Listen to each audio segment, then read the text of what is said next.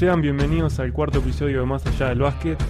Hoy tenemos a un jugador histórico para nuestro básquetbol, no me quiero olvidar de nada, múltiple campeón de federal, eh, participación en Juegos Olímpicos y campeón sudamericano, eh, abanderado olímpico, padre de familia, comentarista y periodista. Eh, bueno, es un, un gustazo recibir a, a Carlos Peinado. Gracias, el gusto también es mío estar compartiendo contigo. También tuve la suerte de jugar dos mundiales, ¿no? Algo que. Es verdad, 82 Uruguay- y 86. Algo que al básquet uruguayo le ha costado mucho últimamente, o sea, después de, de esas participaciones nunca más tuvo la posibilidad de volver y bueno, ahora estamos intentando buscar el camino a través de esta clasificación que tal vez nos dé la chance Claro.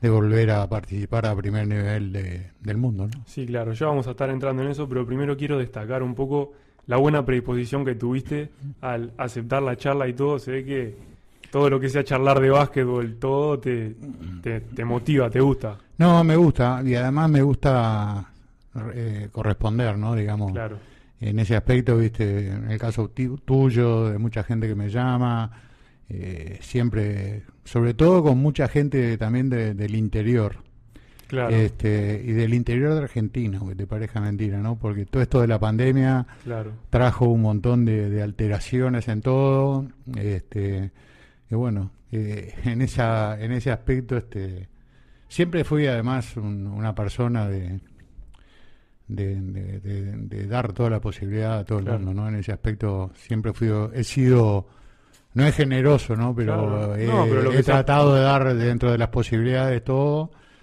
Eh, bueno, contigo especialmente por el tema de la pandemia, yo no me, me fui de Montevideo, no estoy viviendo en Montevideo ahora, estoy Sí. viviendo en Atlántida, entonces junto un par de cosas para venir, o sea, mi madre está acá, mis hijos están acá, claro. eh, hoy justo tenía dentista también, hoy de Sí. mañana me vacuné, me di la cuarta dosis, Claro. este y bueno, acomodé todo y tenía básquetbol de noche. Tal cual, bueno, lo pudimos mechar ahí. Algo que te quería preguntar para empezar es, ¿sos un, un tipo nostálgico? ¿Sos de sentarte a recordar, decir, bueno, todo lo que he hecho en mi carrera? ¿O te enfocás más en decir, bueno, estoy en el hoy, en el rol que estoy como comentarista, lo que sea? No lo, no soy nostálgico individual. O sea, porque vos Bueno, me preguntaste si yo me, lo que había hecho yo, ¿no? No, O no, sea, más que nada recordar Eh, los buenos tiempos. recuerdo los buenos momentos. Me gusta recordar las cosas buenas, las cosas malas que también me han tocado pasar vivir, porque digamos, Claro, es más lo que se pierde en la vida de un deportista de lo que se gana. sin duda. Este, pero sí, cada tanto, y además mantenemos mantenemos el grupo de esa generación, ¿no? Claro. Este, que nos juntamos una o dos veces al año, siempre hay un fuego prendido, hay un vaso con hielo y, y- y cuentos un montón y entonces todo eso es bueno, eh, sin perder la perspectiva de todo lo que ha cambiado todo, ¿no? O sea, no es quedarse en el pasado, no es No, quedarse no. con eso. No, pero lo bueno... Pero es bueno, sí, es bueno. eh, siempre es bueno recordarlo, siempre es bueno tenerlo presente. Además se hicieron El grandes hecho, cosas. no, pero el hecho de haber tenido la suerte de haberlo vivido, ¿no? O sea, este, que me parece de que, de que pasa mucho por eso también, Claro. ¿no? Este, eh, el recordar, yo qué sé, no sé, un montón de situaciones Sí. con la selección, con Sporting, con Bohemio, con Malvin, que fue el último club que jugué, con Maccabi. Claro, Eh, muchos recuerdos de mi paso por la Argentina, ¿no? Por Gimnasia de Grima Claro. La Plata. sí. O sea, hay mucha cosa que se te viene. Más cuando los años van pasando. Claro, por eso te lo, te lo preguntaba. Este, y bueno, y también es bueno. Mirá que es Sí. bueno. Y también porque a uno lo llena las cosas que, Sí, que hizo. no, y, y- y- y vuelvo a lo del principio, viste que vos me preguntabas, eh, o me decías, ¿no? Por el hecho de haber accedido Claro, a esto, o sea, a mí me sigue parando un montón de gente, ¿no? En la calle, y siempre me paro y siempre hablo. O sea, ¿cómo te puedo explicar? No es el, el, el saludo, ¿viste? O sea, vas a un supermercado claro. y siempre hay alguien que te habla, o viene alguno de los que te- están en... Claro, Cheto, yo te di aquel partido, me marcó tal y, me- y digamos, me parece que también Claro. dejar de lado el hecho que te reconozcan, ¿no? También me parece que para, para el que te para, que te habla, también, eh, digamos, Sí, también. eh, es algo que te, te piden fotos, o sea, eh, también a uno lo llena eso. claro, digamos, pero siempre accedo, ¿no? No es que, viste, está, hola, ¿cómo te va? Chao, me voy, Claro. viste. Si me abren una conversación, la continúo. O sea, cuatro o cinco minutos más de la compra en un supermercado no me va a cambiar nada. Claro.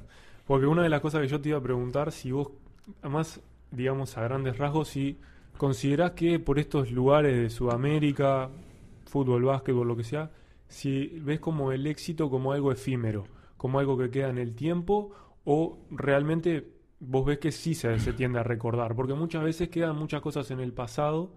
¿Cómo, cómo lo ves vos? No, a mí me parece que hay cosas que quedan en el pasado que está perfecto. Hay reconocimiento, o sea, que está perfecto de que, de que se hagan, de que existan. eh, y, y- y me parece de que, por ejemplo, nosotros hemos tenido grandes personajes de la historia, ¿no? O sea, sí, claro. En el básquetbol, en el fútbol, eh, logros, eh, toda una, una vida pasado en el medio. claro. Y bueno, digamos, tampoco vivir colgado de, No, no, no. sé si me explico, No, no, pero, pero, no dejar, claro, no dejar de reconocer, o sea, vos capaz que me lo preguntabas por el hecho de, de- de figuras o de personas o de, Sí, más, más que nada de cómo, cómo lo ves vos. Yendo para atrás, viste, yo qué sé, lo que, lo que significó, algunos jugadores me han tocado verlos, otros no, no Claro. he tenido la suerte, Claro. ¿no? Pero de los Lovera, de los Héctor Costa, lo que fueron para el básquetbol, ¿no? Claro. Digamos, de Adesio Lombardo, goleador olímpico igual Sí, que Tato, ¿no? en o sea, 48, sí. a Moglia sí tuve la suerte de verlo, aunque si bien era chico, Moglia padre, ¿no? Sí, sí, sí. Oscar, Ah, ok. que fue un monstruo, este, Omar Arrestea, yo qué sé, un montón de jugadores. Como eh, viendo más cerca, Tato, Fefo, Claro. Núñez, digamos. sí, sí. Eso porque es otra convivencia, otra cosa, ¿no? Digamos. Claro, contemporáneos a vos. Este, pero está, uno es como el fútbol, ¿viste? Vos no puedes olvidarte de, de lo que fue Tulio Varela en su momento, de lo que fue Nasasi hace casi 100 años, ¿no? Claro. Pero eh, todo va cambiando, todo va pasando. O sea, el fútbol pasó, fueron pasando, hubo fenómenos que han jugado en otra época del fútbol, ¿no? Que jugaron mucho tiempo acá. Tuvimos Claro. mucha suerte de verlos jugar acá, porque si hubieran jugado ellos en esta época, hubieran jugado poco, se hubieran ido. Claro. Es tan fenómeno que eran. Claro. Este, pero yo qué sé, no soy ni de Peñarol ni de, ni de Nacional, No, ¿no? no, sí, sí. Yo este, Soy de pero Wander. soy de Wander, pero digamos, eh, yo qué sé, bueno, Francescoli, el mismo claro. Bengochea, que son más cercanos en el tiempo, eh, Ladislao Mazurkiewicz, Manicera, Sí, eh, sí. jugadores el Tito Goncalves, Pablo Forlán, yo qué sé, un montón de, de jugadores y me olvido que quedan colgados un montón. Sí, o sea, claro. Ahora falleció hace muy poco Cajarilla Morales, ¿no? Sí. Este, que fue otro que también marcó época mo- nacional. época, viste, Rubén Paz, eh. Venancio Ramos, eh, un montón de jugadores. Y bueno, está, la vida va pasando, pero además a nosotros nos tocó con, con muchos de ellos, Rodolfo Rodríguez, ¿no? Me Claro. olvidaba Sí, de Rodolfo. Nos tocó vivir muchas cosas juntos, ¿no? claro, porque eran muy contemporáneos. Éramos contemporáneos. Eh. El título de campeón sudamericano del 81 con la clasificación de Uruguay que queda fuera para el 82. época. Claro. Ahí como que toma el Eh, básquet. la Copa de Oro, la Copa de Oro, o sea, Ah, eh, Sí, sí. montones de vivencias, momentos compartidos. En los sudamericanos, con algunos que estaban jugando en Medellín, por ejemplo, con el Tano Gutiérrez, Sergio Santín, estaba Belino Comesaña como técnico, había pasado el Pulpa, el hermano de, de, de Ramón Echamendi, Ah. o sea, como que se daba toda una vinculación enorme. sí, hoy un Eh, poco- hoy un Rodolfo poco- Rodríguez fue compañero de, de- de la vida de- del pájaro Fratini, Ah, el cerro, digamos, de toda esa Sí, sí, época del fútbol, del básquetbol, estuvo con nosotros, compartió con nosotros todo el perolímpico de San Pablo, Rodolfo que estaba jugando en Santos. claro, estaba ahí. O sea, una hubo toda una, una situación que se dio de, de interconexión entre Claro. todos, ¿no? Claro, hoy de repente eso ya no, no se ve tanto. Claro. Por las distancias, por Sí, por los cosas. momentos. Por ejemplo, yo tengo la camiseta de, de Krasowski, de Ah. Juan Wander, obvio, Ah, mirá. de la Copa de Oro. Y Krasowski tiene la camiseta mía del Campeonato Sudamericano. Eh, ¿Viste? O sea, situaciones puntuales. El pájaro Claro. Montelongo, otro que también ídolo de Wander de toda la vida, que falleció hace un tiempo también, este, con el cual tenía mi camiseta de básquetbol de deporte y ni un día, no me acuerdo después de que fuese, sacó la camiseta y la tenía puesta. Claro. o sea, claro, yo la del pájaro tenía la de Wander. Sí, Sí, Este, sí, sí. No, son cosas que quedan. ¿no? Claro, y, y volvemos con eso un poco también a lo que me preguntabas antes, ¿no? O sea, el tema de, lo- de- de la nostalgia o de volver a cosas, todas que uno recuerda positivas y, y que te suman. Claro. Bueno, entrando un poquito en lo que fue esa generación de, del 80, eh, ¿por qué vos creés que logró un éxito que de repente ahora mm, está costando un poquito más? ¿Qué fue, ¿Cuáles fueron los factores que llevaron a que esa generación haya tenido tanto éxito para... Porque antes Uruguay iba a todos los Juegos Olímpicos previo a su generación, después hubo un periodo que como cuatro Juegos Olímpicos estuvo fuera Uruguay, pero después con esta generación dan ese paso.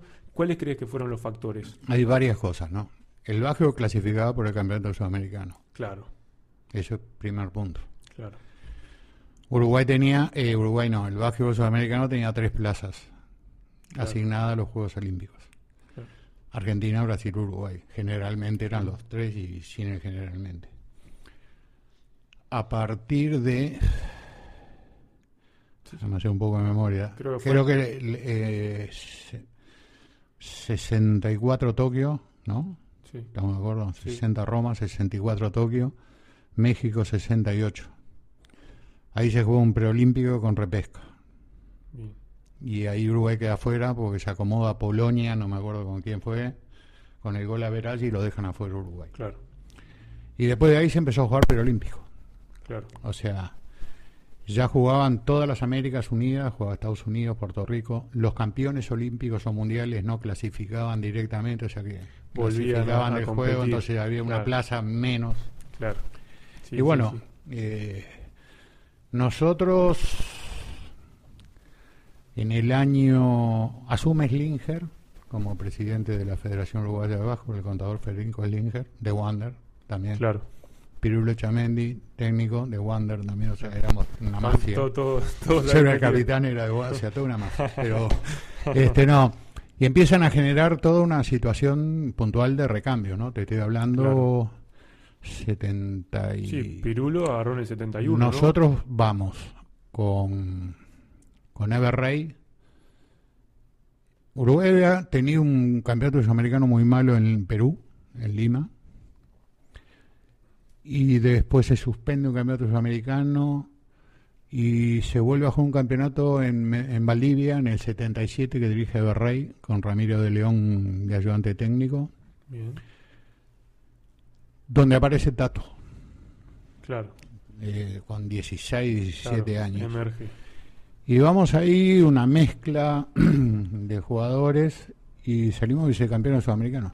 Claro. Este, y a partir de ahí Slinger empieza con Pirulo Chamendi y todo un trabajo de reclutamiento de, de jugadores que venían de, de- de las juveniles. Se juega un campeonato acá y ahí empiezan a surgir jugadores. Aparece el Fefo, aparece el Gato Perdomo, Álvaro Tito, que se van sumando algunos, ¿no? En el Claro. caso mío, al principio el Mahoma Wenzel, Claro. Frattini, Haller, el propio Barizo, que venían de otra época. Claro, claro. Si hay como una. Sí, y en un momento Slinger consigue una gira que dura unos 40, 45 días por Estados Unidos. Mm.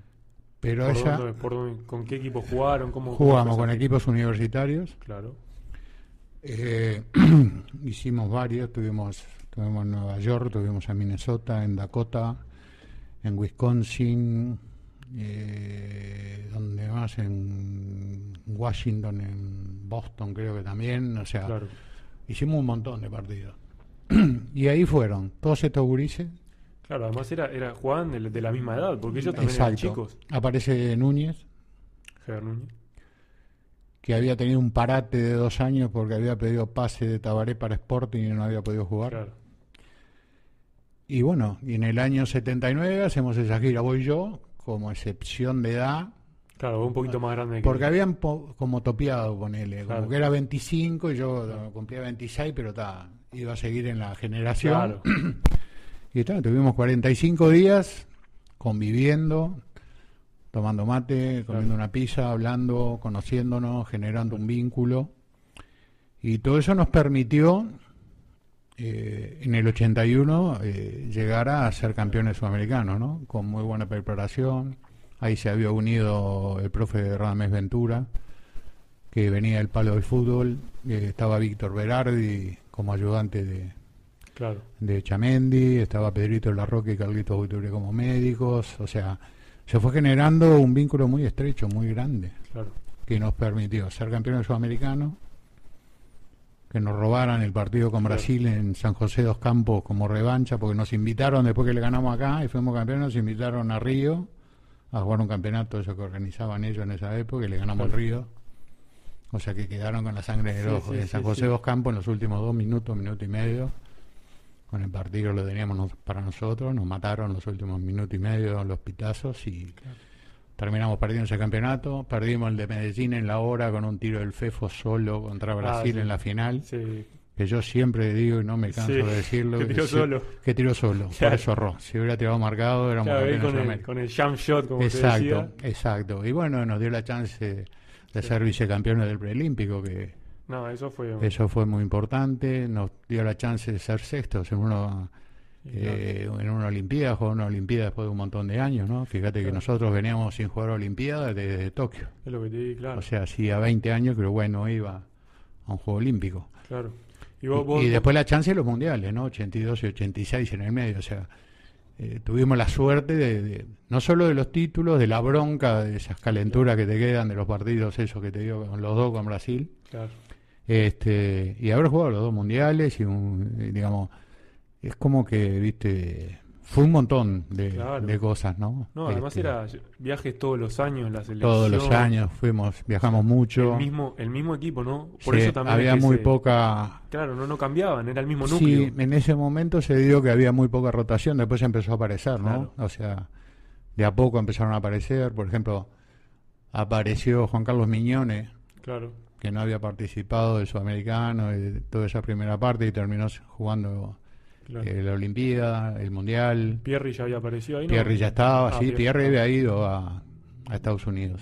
Claro. Él fue campeón sudamericano juvenil en 82 acá después que Ahí va, nosotros. Ahí va, ahí va. Entonces se fue dando un montón de cosas. Después se fueron sumando algunos recambios lógicos. Después tuvo el problema de, de FEFO, que la federación lo suspendió Claro, es verdad. y no pudo ir. Jugamos sin él el Campeonato Mundial de España, Sí, sin Tato. jugador clave, sí, sin Tato, que clave. Tato tenía problemas y jugó el primer partido con Israel y después no jugó. Tato no pudo jugar en, en Colombia porque estaba suspendido. Claro. Este, Sí, son cosas que influyen cuando volvés para atrás. eh, decís, y ah, bueno, está bien, pero son cosas, viste, de- que te van quedando y, Claro. y bueno, pero nos dio la chance de jugar y de competir. ¿Sabes lo que teníamos nosotros? Que íbamos a jugar de igual a igual. O sea, Claro. No era que porque jugamos con el Estados Unidos de Michael Jordan íbamos a aguantar la pelota y a, a- no, claro. le fuimos a jugar. Tan es así que el primer minuto de tiempo de ese partido lo pide Bobby Knight con Uruguay ganándole Claro. a Estados Unidos en el Fórum de Los Ángeles, ¿no? Sí, o sea, sí, sí. después no ganaron por la diferencia que había, ¿no? Pero, o sea, para nosotros el hecho ese eh, lo tenemos todos presentes, ¿viste? Vos hablabas hoy de los anécdotas y las cosas que te van quedando y las reuniones y lo que hablamos. Eso está siempre. Todo eso está siempre, ¿viste? Nosotros gritábamos y Pirulo también, ¿no? Terminalo, Claro. terminalo ahora, pero... Sí, sí, ya está, demasiado. Pero está, viste, digamos, son esas Claro. cosas que te van quedando. Y con esto de volver para atrás decís, jugué contra el mejor jugador de la historia. Sí, sí, no jugué contra bestias Sí, de Porque además jugamos, mirá, tuvimos la suerte, en ese equipo de Estados Unidos jugaba, para mí hubo un pivot como Patty Wing, sí. que fue importantísimo y determinante, Chris Mullin. jugaba Chris también. Este, Tres jugadores del Dream Team, unos años después. exacto, O sea, este, y Jordan que era el año previo Andrada a, era a la NBA, ¿no? Claro, ahí, este, el draft ahí. Pero para mí tuvimos la suerte, eso por un lado, pero la, la suerte de haber jugado para mí con el mejor jugador de básquetbol FIBA que tuve la oportunidad de jugar contra él, ¿no? Contra dos. Uno, Drazen Petrovic, Sí. Eso, eso jugaste en el 84. 80 y- el 84, ahí. Exacto. Sí, Este, posteriormente tuvo el accidente. de- pero, no, claro, él pero va, a en jugar, él va a jugar a los New Jersey Nets a los Nets. y después tiene el accidente de Sí, auto con su novia, ¿no? Sí, Este, sí, sí, sí. Y tuve la chance de jugar y la suerte de jugar contra Arvida Sabonis, el padre del El Sabonis. padre que- que está en la NBA. exactamente. Sí, sí. Bueno, Que jugó sí, en el Real Madrid mucho tiempo, un jugadorazo, ¿no? eh, él era del equipo de Lituania, Sí. ¿Cómo se para? Yo sé que después llegó grande a la NBA como con treinta y pico Sí, de años. pero era un jugador de es- 220. Sí, poste bajo, unos, base. mo- unos Y movimientos. sacaba la pelota cuando Sí, lo presionaba, sí, picando lo- entre la pierna, tiraba tres puntos, todo hacía. Sí, sí, sí, sí. Este, era un jugador completísimo, ¿no? Pero, yo qué sé, son la- las posibilidades que te da el básquetbol. Este, y bueno, tuvimos esa oportunidad, la aprovechamos y, y la disfrutamos también. La sufrimos en algún Mm. lugar porque Sí, Mirá que eh, contra- Yo sentí más impotencia jugando contra Yugoslavia que contra Estados Unidos. Claro, O sea, sí. viste que siempre se hizo la comparación entre el fútbol, ¿te acordás? De que los yugoslavos Claro. eran los uruguayos del fútbol en Sí. Europa. Sí, sí, eso Bueno. sí he escuchado. En el básquetbol eran unos animales. Ah, no. Era impresionante. La verdad que ahí sí que te sentías impotente. Además, lo que eran los físicos, lo que eran. Era todo. Era- Sí, era primer Bueno, nivel, primer nivel. Eh, no en vano fueron campeones olímpicos, claro. campeones del mundo. Es que siempre, siempre estaba entre esos tres, ¿no? La URSS, Yugoslavia Sí, y era Estados Rusia, Unidos. exacto. Sí, sí. Eran esos tres y Sí. España que agarró una buena España. generación. sí, con Fernando de Co- Martín, aquella, ¿no? Fernando Martín, Corbalán, San Epifanio, Rulan. Sí. eh, era un, un equipo Ah, español. bueno, bueno, para bueno, todo, es- para, para todo lo que se enfrentó Uruguay en ese momento Sí, hizo sí. un campeonato espectacular. sí, la verdad que por suerte, sí. Nos queda de recuerdo todo lo vivido. Claro. y la suerte de tener el diploma olímpico, ¿no? Ah, que se también. entrega, o sea, te dan las medallas y hasta el sexto le Hasta el entregan sexto. Sí, como a, como a Remo ahora. En eso, el como al remo, como eh, como Laza, Claro. este, que fue con largo. salto largo, digamos, que son las cosas que Sí, claro, que a uno le, le quedan. Además que el juego olímpico es... porque uno se, vos te pones a pensar, somos 3 millones de habitantes, ¿no? Este, 3 millones y medio, este, y es bravo, porque somos descendientes de Tano y, Claro. de, y de españoles. Eso- Este, somos culones, retacones, pero tenemos el corazón y bueno, y, Y y sí. a veces te parece alguno que mide algún centímetro más, ¿viste? Pero sí, hoy por hoy tenemos jugadores que, que están arriba de los dos metros, varios, Sí, hay que es una suerte también, digamos. Se ha trabajado muy bien. El básquetbol ha cambiado un disparate, ¿no? Sí, o sea, el básquetbol de aquella época al básquetbol de esta época claro. ha cambiado bueno, una enormidad. Si tuvieras que hacer un análisis, eh, ¿por qué crees que hoy en día, digamos, eh, cuesta tanto a Uruguay estar en ese primer nivel? O sea, clasificar a los mundiales, eh, ya Olimpiadas ya es más complicado, pero estar en el primer escenario, ¿qué análisis haces? Nosotros tuvimos durante mucho tiempo una liga de un nivel muy chato, ¿no? O sea, eh, un equipo juega en un partido como entrena, ¿no? O sea, si vos entrenás Claro. me- media campana, cuando va el partido vas a jugar, y- pero vas a estar de venir entrenando. si vos entrenás duro y tenés un enfrentamiento en, fre- eh, en las prácticas que te dé exigencia, a nosotros nos pasó que durante mucho tiempo tuvimos una liga muy baja, de nivel, Claro, este, lo cual eso nos fue impidiendo el crecimiento de un montón de jugadores, la aparición de un montón de jugadores. Eh, hubo años acá que no, no venían extranjeros, se había Claro. cortado la venida extranjero, o sea, después se volvió a abrir otra vez. Los extranjeros, si bien mucha gente piensa que le sacan lugar, también potencian a los demás, ¿no? sí, O sea, claro. Te hace eh, llegar a... exacto. Acá nivel. lo que se ha- a veces viste se ha tenido temor durante mucho tiempo de soltar a los jugadores para que jugadores jóvenes pudieran tener su chance y su momento, ¿no? Claro, eso era algo que yo te iba a preguntar. O sea, en su más en su época, debutaban con 15, 16, Bueno, 17 años. Yo debuté con con 16. yo ¿no? debuté, sí, cumplí 16 y Claro. a los dos días o tres días debuté. Este Tato debutó joven, Fefo debutó joven, Núñez debutó joven, La Rosa, o sea, Pierri y venís para acá y empieza a costar, Siglieski, que fue otro que también estuvo con nosotros en las selecciones en algún mundial, Sí. este fue otro de que también debutaron jóvenes. Pero cost- como que empezó a costar largar a los jugadores jóvenes, entonces Por- había mucho conservadurismo Claro. eh, y como que costaba arriesgar. No Sí, sé si me explico. Sí, sí, sí, sí, sí. Y hubo cosas que está, eh, fueron pagando, se fueron pagando. Este, deja de lado las apariciones esporádicas que siempre pasan, ¿no? Claro. Mazarino, Claro.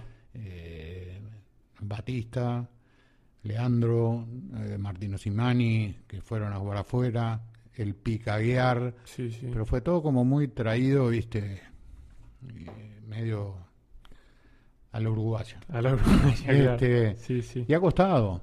Claro. Este, y además no teníamos un plantel muy extenso. Yo en ese momento como periodista tuve la suerte de acompañarlo un par de torneos y los campeonatos se jugaban en dos fases, ¿no? O sea, dos series Claro. y después jugaban los que clasificaban contra los de la otra serie, Claro. ¿no? Arrastrando los puntos Claro, claro, sí. que habías ganado en tu Sí, serie. y ahí- Y Uruguay siempre ha sido una excelente primera parte y nos terminamos cayendo a pedazos en la segunda parte del campeonato, producto de un plantel corto, con Claro. mucha carga de minutos, mucha Sí, además se juega todos los días. Se juega todos muy, los días. muy, muy cortos los torneos. Exacto. Entonces, viste, el físico te terminaba pasando factura. Sí, claro. Este, pero ta, estuvimos cerca un par de veces. En el 2009 creo que estuvimos hubo ahí. buenos partidos, viste, hubo chances. Es que, claro, Acá perdimos en el cilindro con aquel gol de Rogerio en la hora. es verdad. eh, una Sí. posibilidad que fue, eh, si no me equivoco, ahí fue el infarto de Víctor. O, o en el partido anterior, no me acuerdo. Sí. Víctor hizo un infarto en el, sí, sí, en no, el sí. cilindro. No sé si hizo ese, eh, capaz que me estoy entreverando un poco. Puede ser, ahí, ahí ya me, me- Pero ahí tuvimos la chance, tuvimos nada. Es que siempre mirás para atrás y Tuvimos un decís, pa- por aquel Seguro. gol, por a un partido en Tucumán que le ganamos al Brasil de Oscar y o sea, que le ganó la generación de los de Capalvo, de sí. de los Quimoglia, del Bicho, de Pierri, de Lozada, de- le ganamos a Brasil y perdimos la clasificación contra Cuba. Sí, En el último partido, una Cuba que no tenía nada que ver con nada claro. y nos quedamos fuera. O sea, Sí, sí, eh, sí, sí. siempre nos han pasado algunas situaciones que no nos han permitido tener la chance de volver a clasificar, ¿no? El año Claro. pasado fue aquel partido en Puerto Rico Claro, que ganaba el que ganaba iba. y tuvimos la última pelota, o sea, estamos ahí. Claro. Pero bueno, este año se está trabajando, bueno, se han hecho esfuerzos, el hecho de haber tenido la, tener la posibilidad de tener a Mañana Sí, es algo sí. que, que potencia todo, porque es un animal de trabajo, de Sí. capacitación y de, de capacidad y de contagio de todo lo que tiene vivido. Claro, Y bueno, hay que ver qué pasa. Nos toca también- dura la otra parte, ¿no? claro. O sea, ahora- También el cambio de formato puede beneficiar el- un no, poco. el cambio de formato nos ha beneficiado. Nos beneficia. Para quedar ahí en la puerta. Antes Claro. era muy. Antes se hacía muy difícil, Claro. muy difícil. También la mejoría que, que con el pasar de los años están viendo los otros equipos. que hemos tenido, claro, hay equipos que han crecido mucho. Claro. Hay otros que les ha costado.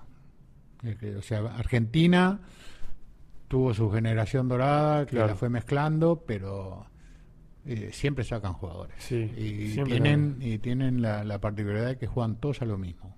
Vos mirá la sub-14 Sí, y mirá los mayores y juegan todos a lo mismo. O sea que todos los cambios y los pasos que va dando el jugador para llegar a la selección mayor eh, ya tiene un montón de cosas dadas. Han tenido la rotación de los técnicos que compartieron siempre los cuerpos técnicos. Sí, O sea, sí, se han son siempre lo mismo. Julio Lama, el Oveja, el Oveja, Rubén en su momento. Rubén Mañano, este, Ahora el Che. el Che García, o sea, Todo de la misma escuela, además. Exactamente.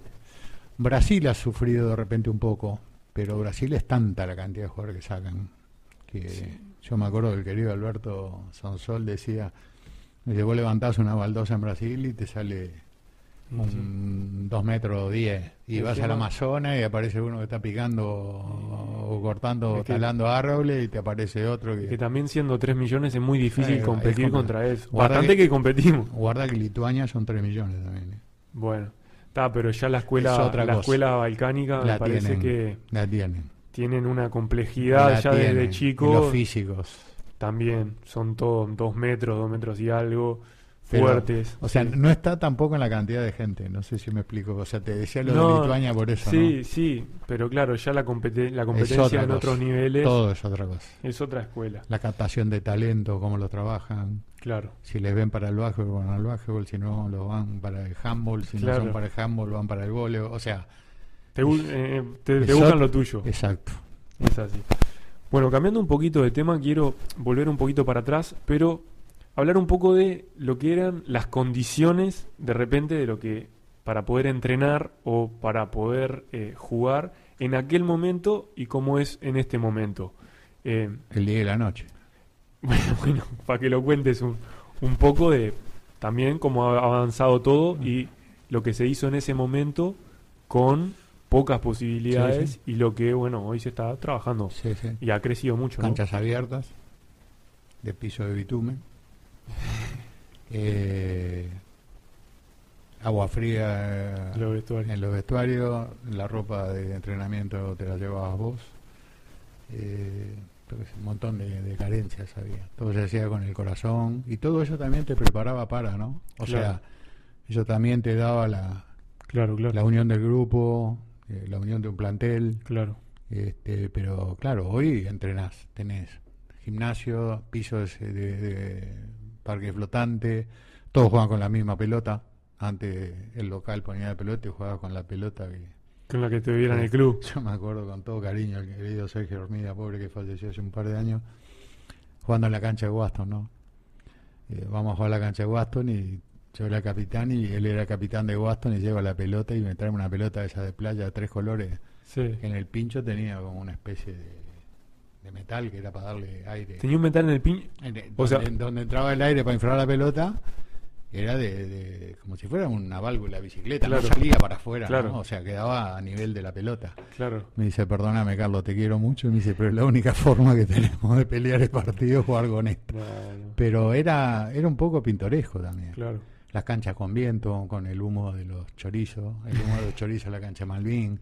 Yo qué sé, hay 400.000 anécdotas, ¿viste? La cancha de Trubil torcida, abierta, con los apartamentos que estaban ahí, yo qué sé. Claro la cancha aguada abierta, la de Goes, que tiene la particularidad, la de Goes, de tener el piso de la cancha más arriba de lo que es las tribunas, o sea, claro, es como que te queda un desbalance que te saca a veces un poco de, referencia, ¿viste? Pero yo qué sé, un básquetbol muy muy particular, muy especial. ¿Crees que de repente... En aquella época, perdona que te corte, no, no, eh, tenías el gimnasio de Atenas, sí. el gimnasio de Olimpia, Palacio de Peñarol, que Peñarol a veces no jugaba a nivel de, básquetbol, no participaba. Claro. Y después no había gimnasio. Era todo sí, sí. piso de bitumen y rasparte la rodilla, los codos. La... O sea, te caías al piso a pelear una pelota y mirá que se tiraban todos a buscarla. Y quedaba todo el mundo. se la bancaban. Claro. En aquella época no paraban el partido y te hacían cambiarte porque estaba sangrando porque lo tenían que parar cada dos segundos, ¿viste? Pero ahí te pasabas una cosita, te sacabas y seguías. Claro, claro. Pero sí. ¿Crees que...? Ah, hoy tenés un montón de cosas, ¿no? Hoy tenés... Avanza un montón los gimnasios. Equipiere para las prácticas. Suministro de las pelotas, la ropa para el entrenamiento, los gimnasios, los vestuarios... Eh, todo un trabajo de pesas y de, trabajo físico hecho de otra manera. Hoy te decía que el básquetbol cambió mucho, cambió todo, ¿no? Cambió hasta la forma de entrenar. O sea, antes se entrenaba de una manera, ahora se entrena de otra. Claro. Antes era mucho más el trabajo en formativas a nivel de fundamentación y un montón de cosas de lo que soy. Hoy es mucho más físico, el básquetbol hoy es más físico. Claro. Entonces todo ha cambiado. O sea, uno ve situaciones puntuales, me toca a mí verlo cuando estoy trabajando eh, y ves de carencia de fundamentación. Claro. Eh, hay jugadores que están fundamentados. Sí, sí, sí. vos ves determinados clubes y lo ves. Claro. Este, pero hay una, una, carencia de, de, de, trabajo de fundamentación. Capaz que los técnicos lo trabajan, pero eh, vos ves, yo qué sé, cómo se pasa una pelota a un pivote, en qué momento se pasa, cuándo tomar una opción, cuándo no tomar una opción, por dónde ir, por dónde... Sí, sí, o sea, hay mucha cosa que... Cómo trabajar en el drible, en una defensa, en un anti... O sea, yo sé que lo trabajan los técnicos, pero, viste no sé, es tanto hoy de repente más el trabajo del esfuerzo, de la velocidad, de la potencia, que a veces pasa por otro lado el juego. ¿no? Claro.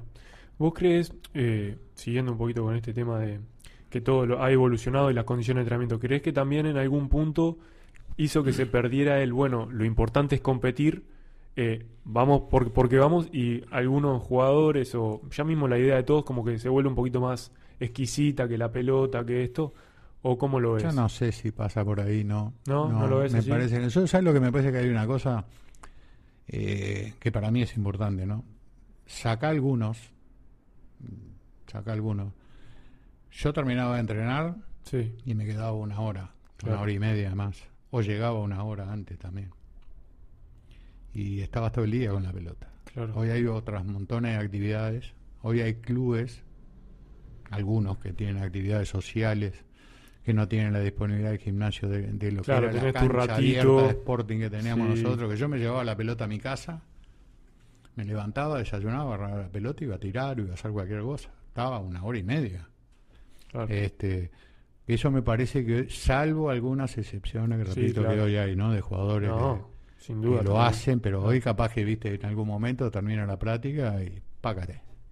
Hay muchos que se van, hay Sí. gente que obliga, viste, por ejemplo, no sé, en buscar días libres seguido para irte, o 20, o, o alguna situación puntual, pero que te nazca a Claro. vos de ir, Bueno, también eso puede ir un poco de la mano.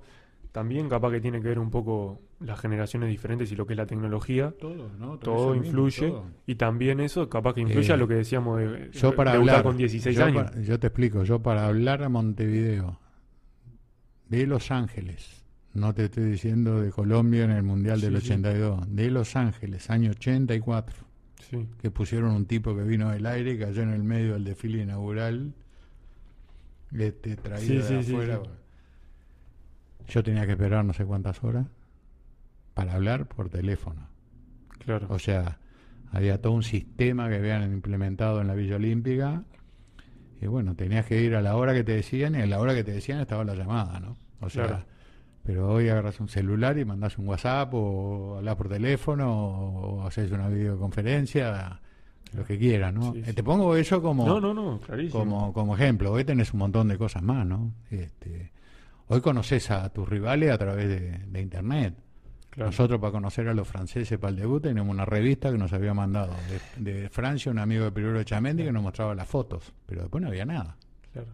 O sea, no, no sabíamos, También, también ¿Qué eso, hacían? eso ¿Qué no influía en la mentalidad de ustedes, ¿no? Tenemos que ir a, Obvio. a- contra lo que nos pongan adelante. Exacto. No sabés. porque en aquella época a nosotros a veces nos llegaban y algunos técnicos recibían que después los prestaban y los pasaban los famosos VHS Claro. con los partidos de las claro. universidades. O sea, eh, y Sí, ahí sí, veías sí. algunos. Ahí claro. habíamos visto jugar a Patiwin y habíamos visto jugar a Michael Jordan, pero tenías un partido. Claro. O sea, Sí, nada no que ver con la especialización de ahora. estudio. Hoy viste todo, es Claro. un scouting, eh, hay un montón Claro. de cosas. Este, que en esa época, si bien existía, entre Claro. comillas, eh, cuando podía, porque vos veías un equipo jugar dos veces y por lo menos alguna cosa sacabas, pero no había ese almacenamiento de datos que hoy tenés para, para un montón de cosas. Claro. Y también lo que nos cuesta a nosotros, ¿no? También. Además. O sea, porque capaz que ellos podían tener un poquito más de. Capaz que tenía un poco más, pero Claro. nosotros en esa época éramos...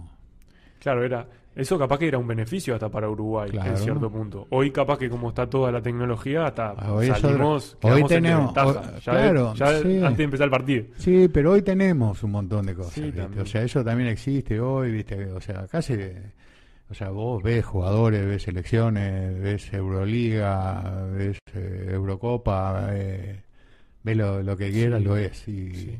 y tener la chance de, de por lo menos de sacar determinadas situaciones puntuales de juego, ¿no? Que, Claro. que en aquella época ni, ni existía. Y también te sirve, digamos, como para, para ver, para mostrar a Sí. los jugadores también. También. En, en su época era menos usual salir, ¿o no? Sí, Eh, mirá. Salían muy pocos y, y ah, capaz que había jugadores con nivel que podían Sí, haber salido. sí, pero no, no se salía, eh, viste. Yo me acuerdo de jugadores que salieron en aquella época, o sea, hubo un jugador que era de Unión, era Normando Rossi, se llamaba, que fue uno de los primeros que se fue a Ferro, A Ferro Argentina. Argentina. Ah, era un muy buen jugador que jugó a nivel de selección en aquella época también. Y después hizo toda su carrera y su vida en Ferro. Claro. Después se fue Haller. Y yo me fui atrás de Haller a Gimnasia de Grima de Paleta. Claro. Y después empezaron a aparecer algunos que iban.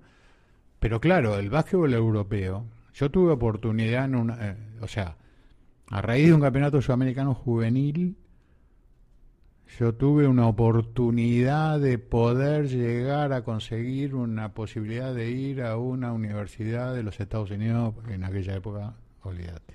Claro, sea, ¿no? no, no daba, no, No, no. no daba. Este, Claro.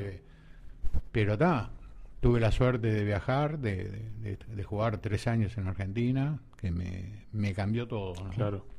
Me cambió todo, la forma de entrenar, la forma de... ¿Dónde veías vos las diferencias entre allá y acá en, todo, en la esa intensidad época? de los Sí. entrenamientos, la forma de entrenar, este, la competencia interna, la competencia que yo tenía con los que Claro.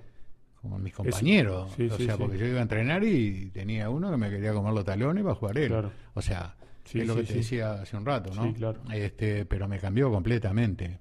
Me cambió completamente. Ahí, viste, yo tuve la suerte de tener un técnico argentino, Miguel Ángel Ripulone, que dirigió la selección argentina también, Sí, sí. que, que, que me pegó un vuelco tremendo, ¿no? Este, y, Eso diste un clic ahí, sí, digamos. sí, sí, completamente. Yo me fui muy joven, con Claro. 20 recién cumplidos. 20 años. Este, me tocó vivir una época jodida en la Argentina, ¿no? Sí, yo te iba a preguntar por eso. o sea, me tocó. sí. te fuiste cuando estaba comenzando, sí, allá hace unos años la dictadura acá, Sí, y te fuiste una dictadura un poco la- peor allá sí, también. y ¿no? estaba en La Plata La Noche de los Lápices. La noche. ah, la película lo La Noche de los Lápices en La Plata, la lucha de por los el boleto estudiantil. Lo de los estudiantes. Exacto. Este, me tocó vivir todo eso, fue Claro, además vos estabas ahí mismo cuando ocurrió en la ciudad. claro. Exacto, era tremendo. ¿Y cómo, cómo lo viviste? Y ese bueno, hay veces que estábamos, yo vivía con Haller y hay veces que sentía los balazos y los tiros, porque estábamos en la... La Plata es una ciudad universitaria. Sí, claro. Este, y a veces sentía los balazos, los tiros, y nos tirábamos en el piso y nos quedábamos tirados ahí, ¿viste? O sea, era complicado. Pero ta, nosotros estábamos en el básquetbol claro. y ta, se vivían un montón de circunstancias, nadie se hacía el tonto, ¿no? O sea, no, No. daba vuelta a la cabeza. No, lo tuyo era ir, jugar y volver y. Pero, tranquilo. viste, ta, había, podías tener la chance de, de alguna salida, alguna cosa, viste, pero era complejo, fue complejo.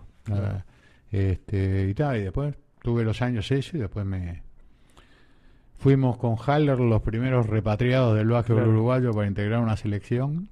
¿Cómo, Este, ¿Cómo fue eso en ese y momento? claro, porque eh, antes no se utilizaba porque no había jugadores afuera. Claro, era raro. Eh, Sí, sí. no, no, no Al ser lo tenía- primero no hay antecedentes. No precedentes. había, no. Este, y bueno, y ahí se dio de que fue para un sudamericano en Medellín, este, que vinimos Germán y yo. Y vino Víctor Hernández que estaba en Lanús, si no me equivoco también. Ah, Este, si no me equivoco.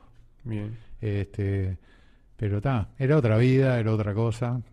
Yo el crecimiento ese deportivo que tuve en gimnasia en el básquetbol argentino me sirvió un disparate. Bien.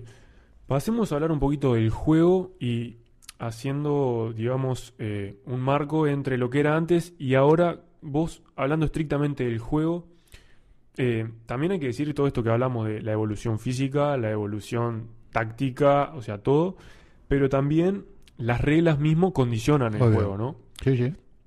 Una primera pregunta que te quiero hacer es, ¿cómo ves el hecho de que dicen, viste, no, ah, porque escucho muchos jugadores que tienen, no sé, 50, 55 años que, que he hablado con ellos y me dicen, no, yo en esta época no podría jugar porque soy muy era muy lento. Digo, ¿cómo, cómo ves eso Y vos? Lo que pasa es que esas son cosas que las puedes entrenar, porque Eso la es lo que yo- velocidad se entrena. Claro, yo pienso eso, pero Digamos, la velocidad se entrena. claro, Este, hay un montón de cosas que puedes entrenar. Lo que no puedes entrenar es el talento. Eso Claro. lo traes. claro. O sea, podés mejorar algunas cosas. Yo creo que, digamos, el básquetbol ha cambiado mucho. sí. El 20% de posesión menos Claro, cada era- vez que tenés la pelota antes era es un tre- disparate. 30 segundos. Seguro. Claro. O sea, Sí, eso ya, ya te limita a una cuestión de tiempo para tirar, o sea, sí. que antes... y también te, te limita el hecho que también te sacaron el 10 por- el 20% de, de pasar de zona de defensa a zona de ataque. También, O sea, que Tiene eran que 10 tener- segundos, ahora son 8. claro. claro. Entonces, todo fue generando, o sea, por eso te digo, el básquetbol ha cambiado una enormidad. El, el lanzamiento de tres puntos cambiaron para el Mundial de España. En el Mundial de España había, pues el básquetbol cambia las reglas después de las Olimpiadas. Claro. O sea, si no hasta, hasta el 84 fue sin triple. Ahí, no había juegan triple. con triple. En el Mundial de España había triple. Bien.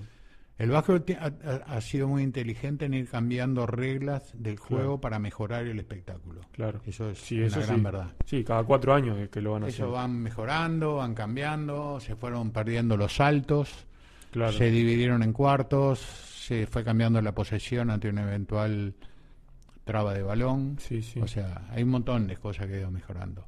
Pero toda esa situación de juego ha ido llevando a, un trabajo físico de, una pres- de Claro. presiones extendidas Claro. para sacarte la posibilidad de que llegues a armar un ataque y cuando llegues a, tengas poco momento para generar un ataque de sistema. Antes se jugaba mucho más sistema, hoy se juega mucho más transición, ¿no? Claro. O sea, ataque rápido, Sí.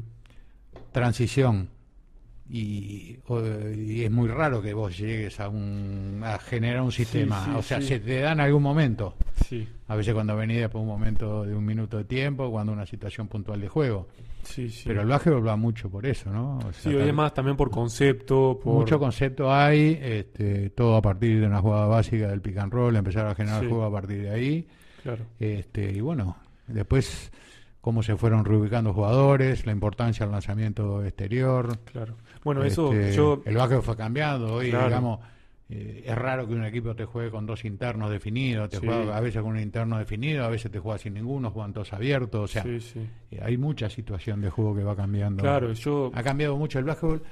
Yo creo que el básquetbol en Uruguay ha tenido para mí una...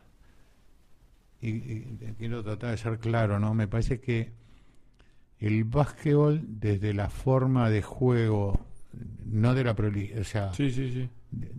acá los técnicos han, han captado mucho el concepto del juego y ha mejorado mucho. O sea, Uruguay está en ese aspecto bastante ayornado Sí, con lo que es la forma de juego, la, forma de jugar, de cómo, de cómo, cómo generar el juego, las opciones de lanzamiento. En eso Uruguay ha mejorado mucho. Nosotros nos faltan tiradores, tenemos algunos, algunos no, depende del día. O sea, es como todo. O sea, sí, sí. eh, Tenemos nuestra falencia todavía. eh, todavía existen falencias. Claro. Hoy te decía un rato por atrás la importancia del tiro, de tirar la cantidad. Yo me acuerdo del FEFO, el FEFO debía tirar 250, 300, 400 tiros por, Sí, sí. Guarda, sin la práctica. Fuera de hora. Fuera de la Claro, práctica. claro, claro. Estaba el Sí, sí. entrenamiento. Sí, sí. Pero es la forma de adquirirlo. Este, hoy no, no- es muy raro encontrar un tirador que vos digas. Eh, Sí, te- hay pocos. Hoy sería Bruno, Fittipaldo. tenés a Fittipaldo, a, a Parodi. Sí. eh, bueno, que ver el- la evolución Joaquín de. Rodríguez un poco. está- depende del partido. Depende del partido. O sea, pero. Bueno, Vescovi está, Vescovi está lo estás- muy bien lo ahora. estás teniendo ahí, pero estás jugando en otro básquetbol, En con otro otra básquet. cabeza y con otro entrenamiento. Sí, El mismo igual. Lo mismo, también. ¿no? O sea, pero yo, por ejemplo, y esto es un. eh, lo puede ver cualquiera. A mí me gusta ir temprano cuando. O sea, por ejemplo, el partido abajo no me gusta Sí. llegar. Claro, Me gusta ir temprano, ir tranquilo. eh, viste, o sea. Leandro García Morales ¿eh? es el primero en llegar, llega solo. Y vos entras Palacio Peñarol, cancha Malvin, cancha de en la que se te ocurra, sí, no hay nadie. Está Leandro García Morales tirando el solo. claro. Nicolás Mazarino era otro. Y ahí tenés la aplicación. O sea, todo tiene un porqué. Y sí. Todo tiene un porqué. ¿Cuántos libres eh, lo ves tirar a Leandro antes de un partido? Te digo Leandro porque está jugando No, no. y Mazarino Sí, está sí, como sí. ayudante técnico. Sí, sí, sí. Pero ¿cuántos libres tira mientras los demás están haciendo otra cosa? Debe tirar Claro. 40 libres antes del partido, Sí, sí, sí, sí, sí. sin duda. Más los, tri- más los triples que tiró, más... Sí, claro. Y la importancia va muchas veces en entrenar el lanzamiento, pero en situación de juego. No sé si me explico. Sí, claro. No, no. Vos sí. ponerte a tirar. Sí, un pero- tipo que te da la pelota. y Claro, tirás, no. eh, siempre paradito, y siempre paradito. Ya no existe más el tiro a pie firme. Entonces, es muy raro No. que te toque. Hoy a veces se puede dar por un- una penetración, una descarga, una rotación una que mala no llega y te dan el espacio para tirar. Pero hoy está saliendo a traer una cortina para recibir y tirar, o, o vos después un roll apoyándote Sí, sí. un pique y el tiro. o y sea, ya eso, ni hablemos del panorama internacional, ¿no? no, por supuesto, por supuesto. Es así, es así. Eh, bien, preguntándote un poco sobre los hábitos en, en- en cuando ustedes jugaban. Nada, Nada nada, ni nada. psicólogo, ni nutricionista, ni... Psicólogo tuvimos en alguna oportunidad, tuvimos con Eva Ray, Sí. el sudamericano de Valdivia había generado un psicólogo que bueno, era... Esa era la novedad, digamos. Sí, era así.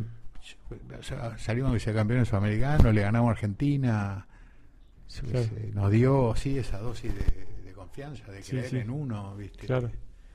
Que está bien. Sí, Eh, le- le- les Pero también creo que afirmó el- lo que teníamos nosotros, ¿no? O sea que también, digamos, Respaldó, claro, respaldó reforzó. lo que teníamos nosotros, ¿no? Este, Claro. Pero está, hoy hay, y se usa mucho, ¿no? Este, pero está, es algo que... Cuestión de nutrición, ponele, fisioterapia, eso nada. Fisioterapia es lo que había en aquella época. Este, los viejos que queridos electrodos, este, la, la maquinita que te pasaban, el hielo, que era fundamental. Claro. Pero, por ejemplo, antes te operaban de los meniscos y estabas parado 3, 4 meses.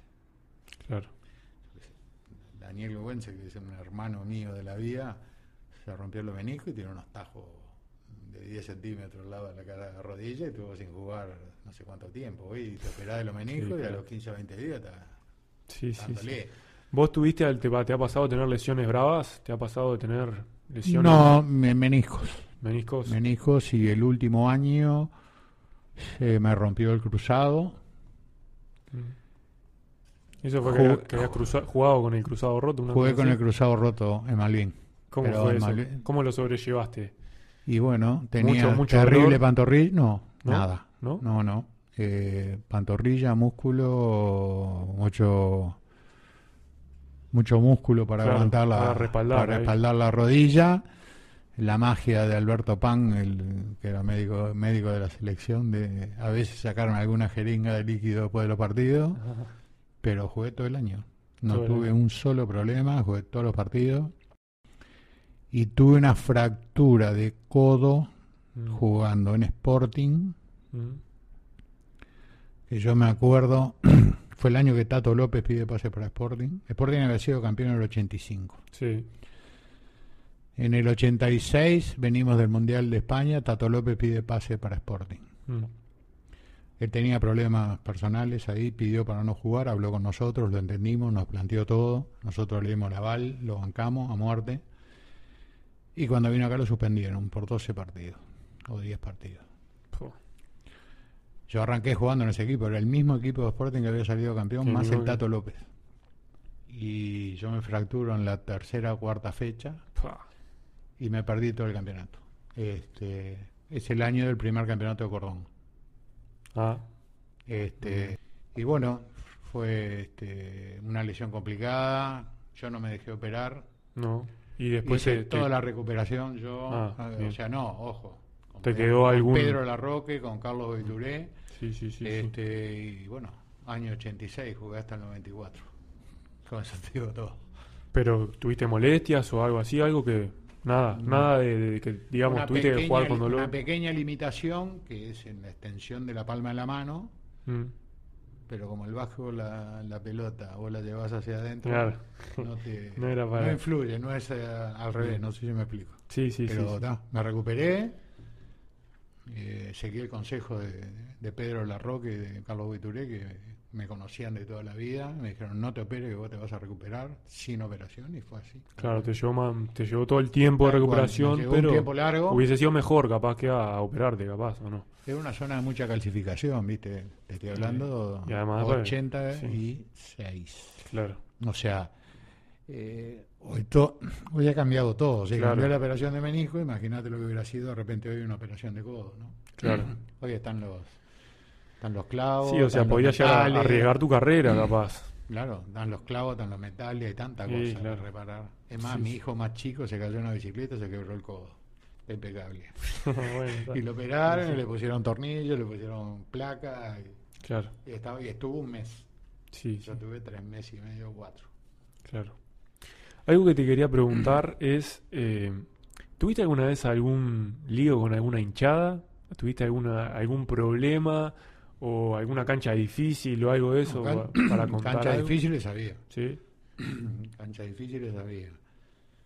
Bueno, jugando en gimnasia, ir a jugar a Bella Blanca, ir a jugar a la cancha de Lanús, ir a jugar a la cancha, viste, de alguno de los equipos que jugaban el torneo. sí, era pesado. Era pesado. Pero pesado mismo. Sí, sí, sí, sí. Y después acá, bueno, Aguada es Aguada, el peso de su gente, Goes Goes, la cancha Unión.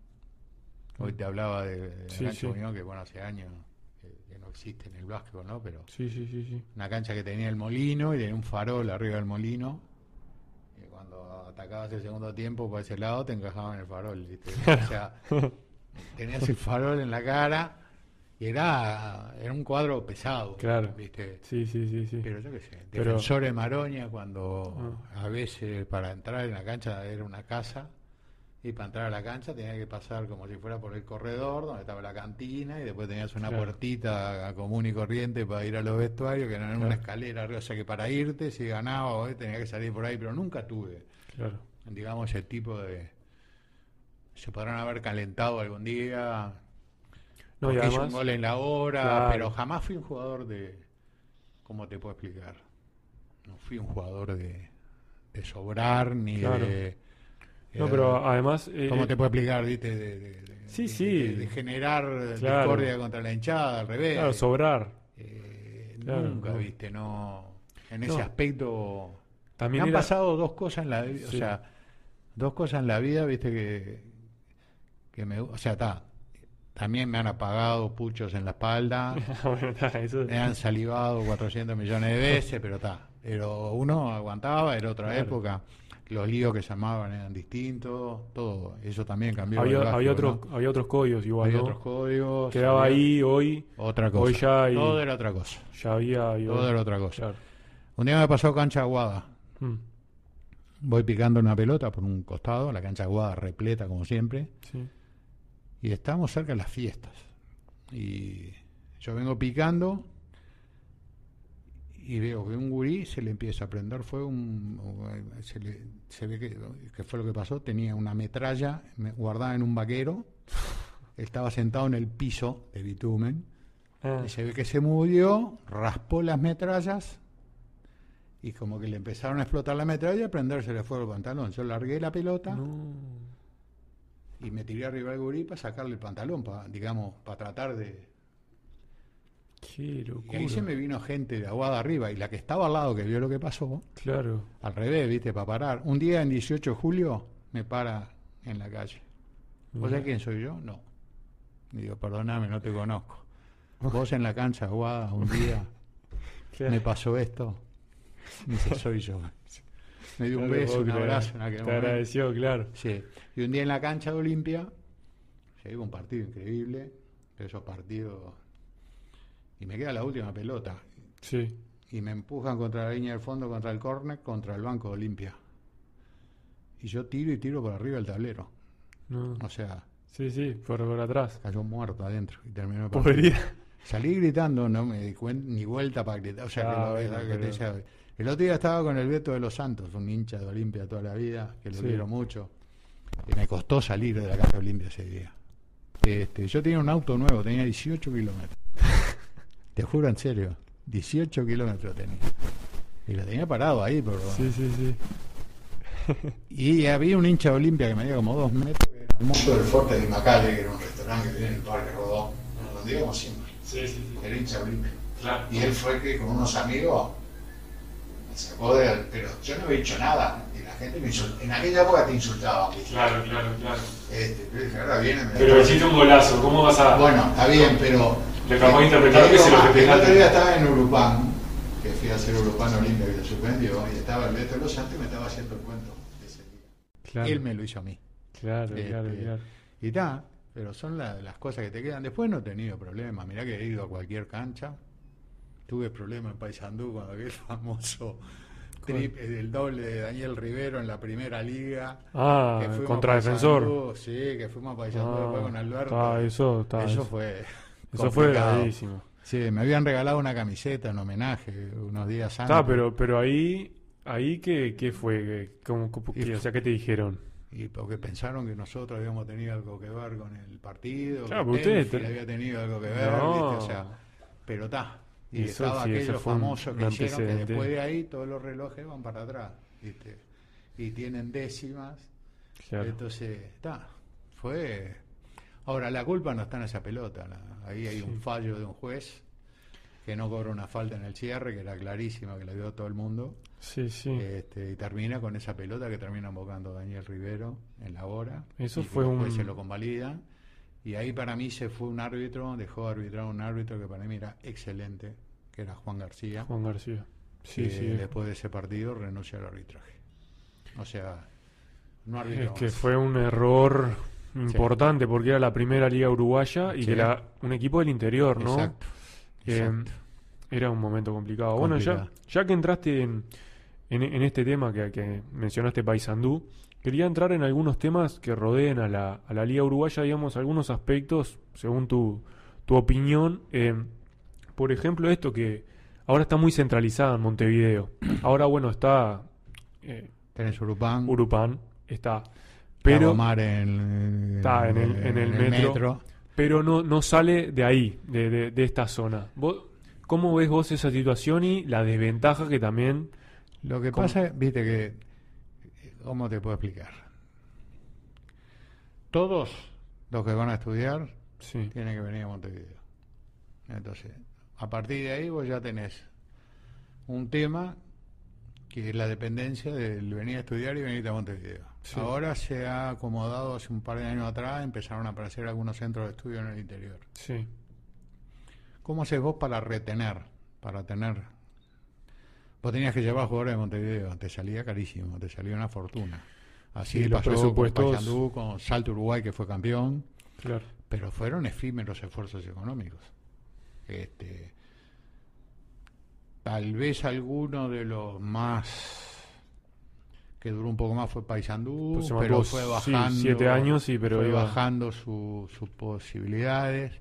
Anastasia de Fraiventos, que era una estructura determinada que tenía, pero después le ha costado Salto Cader Uruguay. creo que estuvo un poquito más. ¿no? Cader tuvo un tiempo, Cader Sí. tuvo un tiempo. Este, Salto Uruguay le costó Sí, salió campeón y al otro al año, otro ya, año ya está. No, jugó y Jugó, marchó y al siguiente Sí, ya no se jugó presentó. más. Este, pero fue muy difícil eso. Soriano tuvo en un momento un par de, de, de opciones, creo que llegó a semifinales. Soriano, una vuelta que creo que termina perdiendo contra Ubil, el pase Puede a ser. semifinales, creo. Puede ser, Este, ahí se me escapa. pero eh, le ha costado mucho el interior. Pero el interior lo que tiene es toda esa franja del litoral. El litoral tiene ligas competitivas tiene igual. ligas muy competitivas entre ellos, ¿no? Sí, Entonces, como acá hay muchos jugadores que quedan sin jugar, va a jugar esas para ligas. allá. Pero van y vienen. sí. O sea, vos fíjate los jugadores que había llevado Paysandú o los que había llevado Salto Uruguay a jugar. claro, en aquel momento. Eran jugadores, jugadores de Sí, de selección. primer nivel, claro. Este, y claro, hospedaje, los sueldos, las comidas. Sí.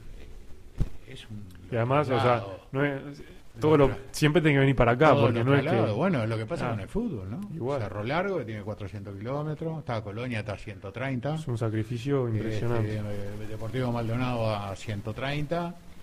Es diferente, pero los traslados, las formativas. eh, Sí, también es eso es complicado. ¿no? O sea, Bien, otra cosa que te quería preguntar es, también en, en referencia a la liga, lo de la superposición de torneos. Eh, también hablamos de, también esto que, que decíamos, en su, en su época, con 16, 17, 15 años, eh, debutaban. Hoy el tema con la superposición de torneos es que hay actividad todo el año, eh, o sea, que no se superpone, estamos hablando. Capaz de si ocurriera que fueran al mismo tiempo, capaz que más jugadores jóvenes tienen también la posibilidad para desarrollarse.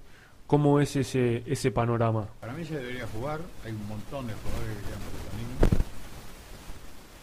Dejando de lado el tema de, de- de- de fuente de trabajo, ¿no? que también es También, importante defender también. la fuente de trabajo. ¿no? Hay muchos jugadores que quedan Sí, sí, sin laburo, Sí, claro. que a laburar como pueden, a donde Claro. pueden. sí, sí, sí, sí. Y bueno, este, yo te hago una pregunta a vos. ¿A vos te parece que puede haber más clubes jugando en la Liga de Básquetbol de Montevideo? O en la Liga de Básquetbol, hay dos o tres ligas. Sí, sí, La Liga Universitaria de Básquetbol, sí, sí. la cantidad de equipos que hay y contar la cantidad de equipos de la Liga del Metro. Mirá que en el básquetbol uruguayo había 70 equipos en una Sí, época. ahora sí, Había primera, segunda, tercera y cuarta. por eso. Todo fue cambiando. Todo fue Sí, pasando. ahora que con suerte no- no, a los 40 equipos no se llega. ¿No? 30 y algo. números no te da.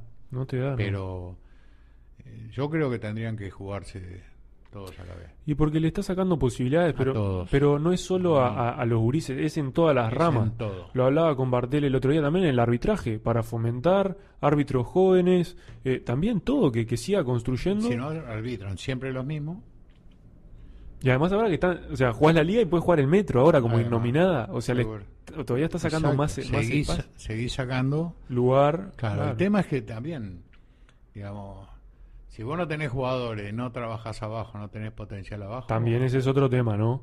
Tampoco puedes poner a jugar jugadores que no, Sí, no dan el nivel. No, Pero bueno, obvio. es como un cambio de estructura que habría que hacer para... Es que la forma de hacer algo atractivo, de algo que dé un determinado sustento. También Sí, no te olvides, ¿no? Sí. Que hoy va televisada la liga, va Claro. televisado el metro, va televisado el femenino, que También. el femenino ha crecido mucho muchísimo, en este país. muchísimo. Este, y me parece como que da, pero si uno lo mira desde el lado, yo fui jugador, Sí, tendría que, que abrirse el espectro y jugarse todo a la misma vez. y sí, y muchas veces no estás pronto todavía para el primer equipo, los jugadores Antes había sub-23. reserva, tam- Claro, claro, antes había reserva, o sea, había 6, 7, 8 jugadores que eran del primero claro. Y el Ju- resto venía de la reserva. Jugaban antes, puede ser una cosa Claro. así, claro, antes del partido. A la, ponele, no me acuerdo bien, o sea, que el básquet se jugaba tarde. Claro. Y si no me equivoco, arrancaba a las 8 la reserva y 10 menos cuarto arrancaba el primero. Claro. Creo que eran los. Vos hoy en un plantel tenés 12, 12 jugadores, Sí. de los cuales la rotación siempre son 7, 8, no hablemos de playoff, Hasta nue- llegar a 9 playoff jugadores. pueden ser 9, 10. Y, eh, claro, O- 11 Sí, sí, reventando. que entra a la cancha y sale. Playoff 8, 9. 8, 9. Y esos jugadores eh, pierden minutos, están sentados en el banco. Y son jugadores que tienen potencial, pero el tema es, claro, lo pones adelante de un extranjero y tiene que desarrollarse. No, en ese aspecto eh, es muy complejo. Es complejo, ¿no? Es complejo un- porque estructural también, ¿no? Sí, sí. Este, y hoy también lo comercial manda y lo comercial tiene peso. Claro, también. Este, pero obvio, ¿no? De que hay un tema de, de cuántos jugadores quedan en el camino sin posibilidad de jugar, ¿no? También. Muchos que no tuvieron la suerte, la posibilidad de tener la chance que le hayan dado a ver si podía jugar. ¿Cuántos hay? Un montón. Eso está Un de montón. Antes no, antes te tiraban y jugabas. Claro. Sí, pero sí. jugabas. Sí, Y es- hay un montón de casos. Pero está, a partir de un momento como que todo fue cambiando. Y bueno. es como que una cosa lleva a la otra, la estructura otra, se va dispersando y pierde el... Es una lástima porque está. Sí, es sí. algo que hay de, de las cosas que habría que, Sí, no, por que- supuesto. que mejorar. De todas maneras, si lo mirás de otro punto de vista, tiene mucho más difusión, porque al no jugarse juntos, una no se come la otra. Sí, pero también tenés un torneo del metro que juegan tres meses al Eh, año. claro, Entonces, eh, eso, que por lo menos que sean siete Seguro. meses de siete Es meses de cosa, competición. Es otra cosa, totalmente como pasa en. Argentina, hay Liga de Desarrollo, hay TNA, Todo. está el- lo- lo- adentro los mismos federales, Sí, de, sí, de ahí. sí. Entonces ahí te da una competencia. Por lo menos tenés un roce y un juego o la chance de, de jugar, eh, que acá no, de repente a veces no tenés. Y un tema también, siguiendo esto de la liga, que quería tra- eh, tocar es el trabajo y jugar eh, al mismo tiempo, no o sea, simultáneamente. En su época, eh, vos trabajabas y jugabas. Sí. O sea, to- durante toda tu carrera fue hecho sí, así. sí, sí, completa. Salvo Argentina, Salvo- claro, ya estabas salvo en Argentina, después sí. Todo, todo el tiempo. Siempre. Entrenaba al mediodía, yo trabajaba de ocho y media a, once y media, doce menos cuarto, las doce iba a entrenar, volvía, comía lo que podía, dejaba el bolso con la ropa del entrenamiento de la mañana, porque la ropa de entrenamiento la llevaba yo, Claro, claro, claro, claro. y dejaba pronto el otro bolso para, para levantarlo después del trabajo, para ir a entrenar de noche, Sí. o sea, bueno, terminaba un partido, me quedaba a festejar, eh, ponerle un partido de eso. Sí, me quedaba a festejar, me quedaba un rato, pero al otro día estaba a la, a la hora que tenía que estar, estaba. Y, y eso estaba, me dio la chance. pero siempre era a la noche, ¿no? Que se jugaba, o Sí, sea, sí, entre- sí. siempre a la, como digamos que sería el metro, por así decirlo. Sí, el horario a las nueve, ponele. El, el horario de los partidos, nueve y media, nueve y cuarto. Claro. Y estaba, terminaba, mientras Claro. te bañaba, te quedabas un rato, porque hoy me hablaba del, del grupo de... Sí. O sea, hoy termina la práctica y es muy raro que se junten todos y se queden todos. O sea, Antes se quedaban en la famosa sede. estaba ¿no? la famosa cantina del Claro. club que te quedabas a tomar una cerveza, a comer un pancho o, Claro. o te quedabas un rato. Claro. y después te ibas. Sí, Pero hoy ta, han hay instituciones que han cambiado, sí, claro. eh, hay instituciones que tienen mucho social y después todo eso no está hoy. Claro. En aquella época toda esa gente que vivía adentro de ese club era el que cuidaba, apoyaba y encaminaba los brises del club que empezaban a aparecer con determinadas Claro. posibilidades de, de destacarse en el básquet. Me pasó Claro. a mí y le pasaba a todos. Sí, sí, sí, sí. Porque eso era el producto genuino del club. No sé si me explico. Sí, sí, sí. Entonces O todos o te cuidaban, sí. todos te, te apoyaban. Eras Claro. el, el producto del, de- Claro, del claro. club. de- de- o sea, ¿Naciste ahí? Naciste ahí, te criaste ahí, te formaste ahí. Y era tu segunda casa. Claro. Era Sí, tu segunda casa. Claro, porque eso es algo que pasa ahora, por ejemplo. Pero claro, vos me decías que era la noche. Hoy entrenan por la mañana y muchas veces en la condición económica no les da y es todo un todo un tema. Sí. Hay, hay jugadores que van a la, a la práctica de trabajo, llegan a la noche, están cansados, Sí, no sí. rinden. Es todo eso. Es, Es, un, todo. Es un todo. Les comento que más allá del básquet está disponible tanto en Spotify como en YouTube y que pueden seguir todo el contenido por las páginas de Instagram, Twitter y Facebook. Continuamos con el episodio. Bien, yo quería hablar de ese tema de- del trabajo porque era algo que, que sí sucedía mucho, que era Sí. ocho horas y jugar. Y ¿Sabes me... lo que se usaba mucho en aquella época? ¿Qué es eso? Eh, estamos hablando del Uruguay de los 80, ¿no? Sí. 70 y pico. Sí, sí, sí, sí, 80. Vos pedías pase a veces por un trabajo. No Ah, sé si me explico. ¿cómo, ¿Cómo era eso? ¿Cómo era Claro. eso? Eh, en aquella época, bueno, Sí. había mucho político vinculado a, Claro, sí, a todo. a todos los clubes. Sí. Este, había algunos que tenían empresas o Sí, y sí. muchas veces los pases se daban. Bueno, yo te consigo un empleo, te pongo, ya te digo, en- Claro. cualquier cosa, Sí, en el Banco. República o en el Banco Comercial o en donde fuera y vos pedís pase. Entonces a vos te quedaba el trabajo que te iba a quedar para toda la vida. Y claro. Entonces te Entonces, servía irte para ahí, claro. Entonces, eso era como se, me, se manejaba el básquetbol antes. Sí, sí. Después ya el- el- cuando se empezó el profesionalismo, empezó a ser diferente. Claro. Se empezó con un profesionalismo marrón, Sí, ahí. mitad y mitad, Claro. o una- un- Sí, sí, sí. y después, bueno, ya se abrió definitivamente. Claro.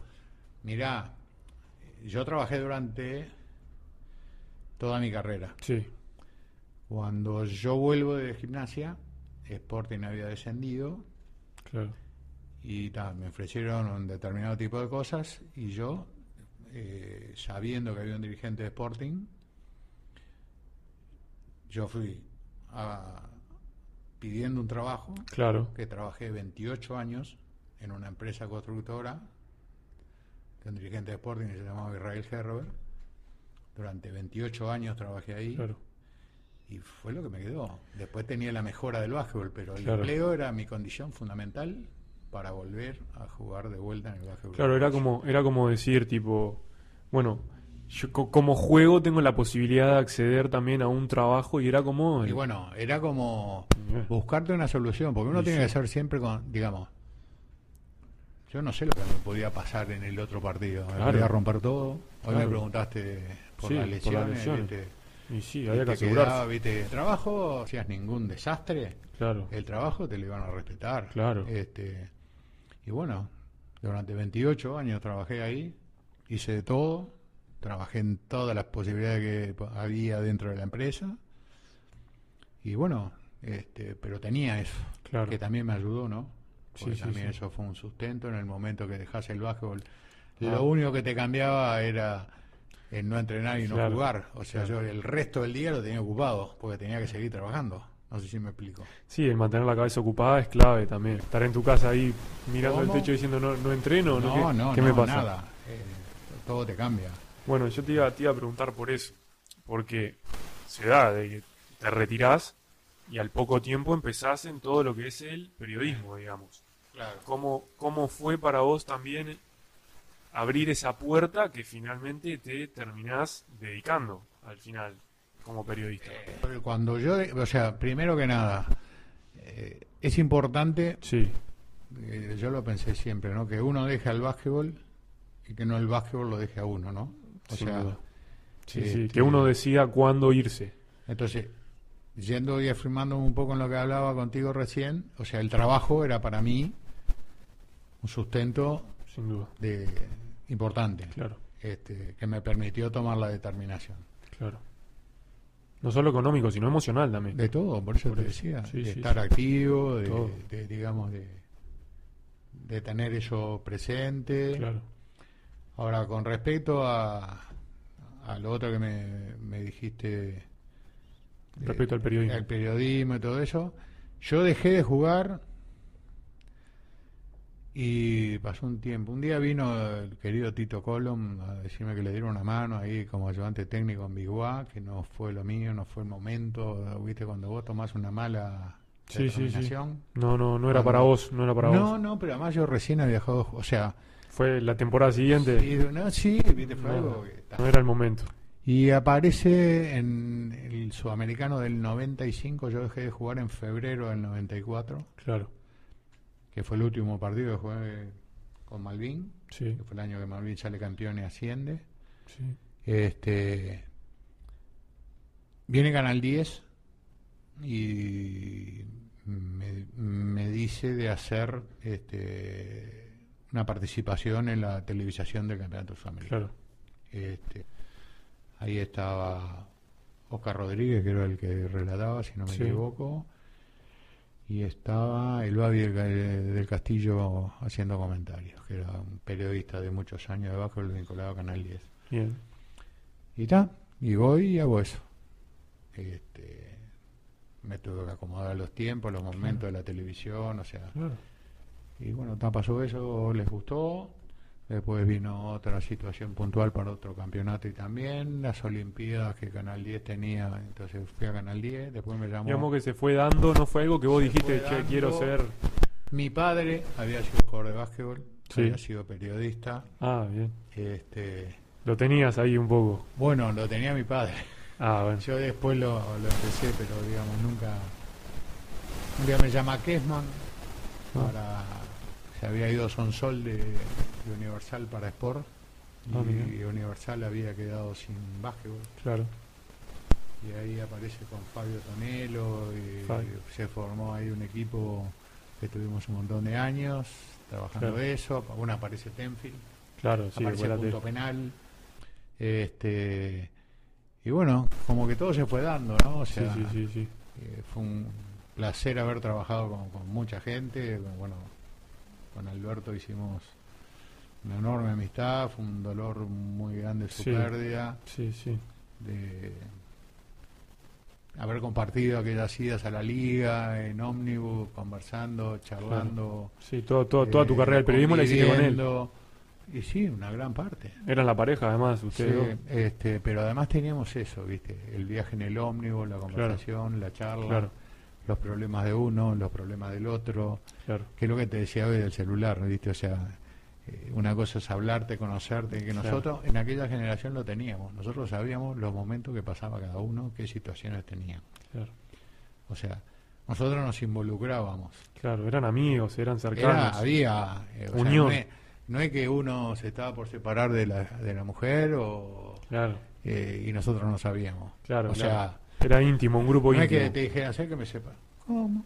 No, sabíamos Claro. que era una posibilidad, una chance que estaba dada, un problema de salud de un familiar, o una relación con un hermano, con una- un problema. eh, estábamos todos Sí, sí, comprometidos y todos sabíamos. Sí, y sí. bueno, con Alberto vivimos todo eso, los temas de él, los temas míos, masticados, recontra masticados.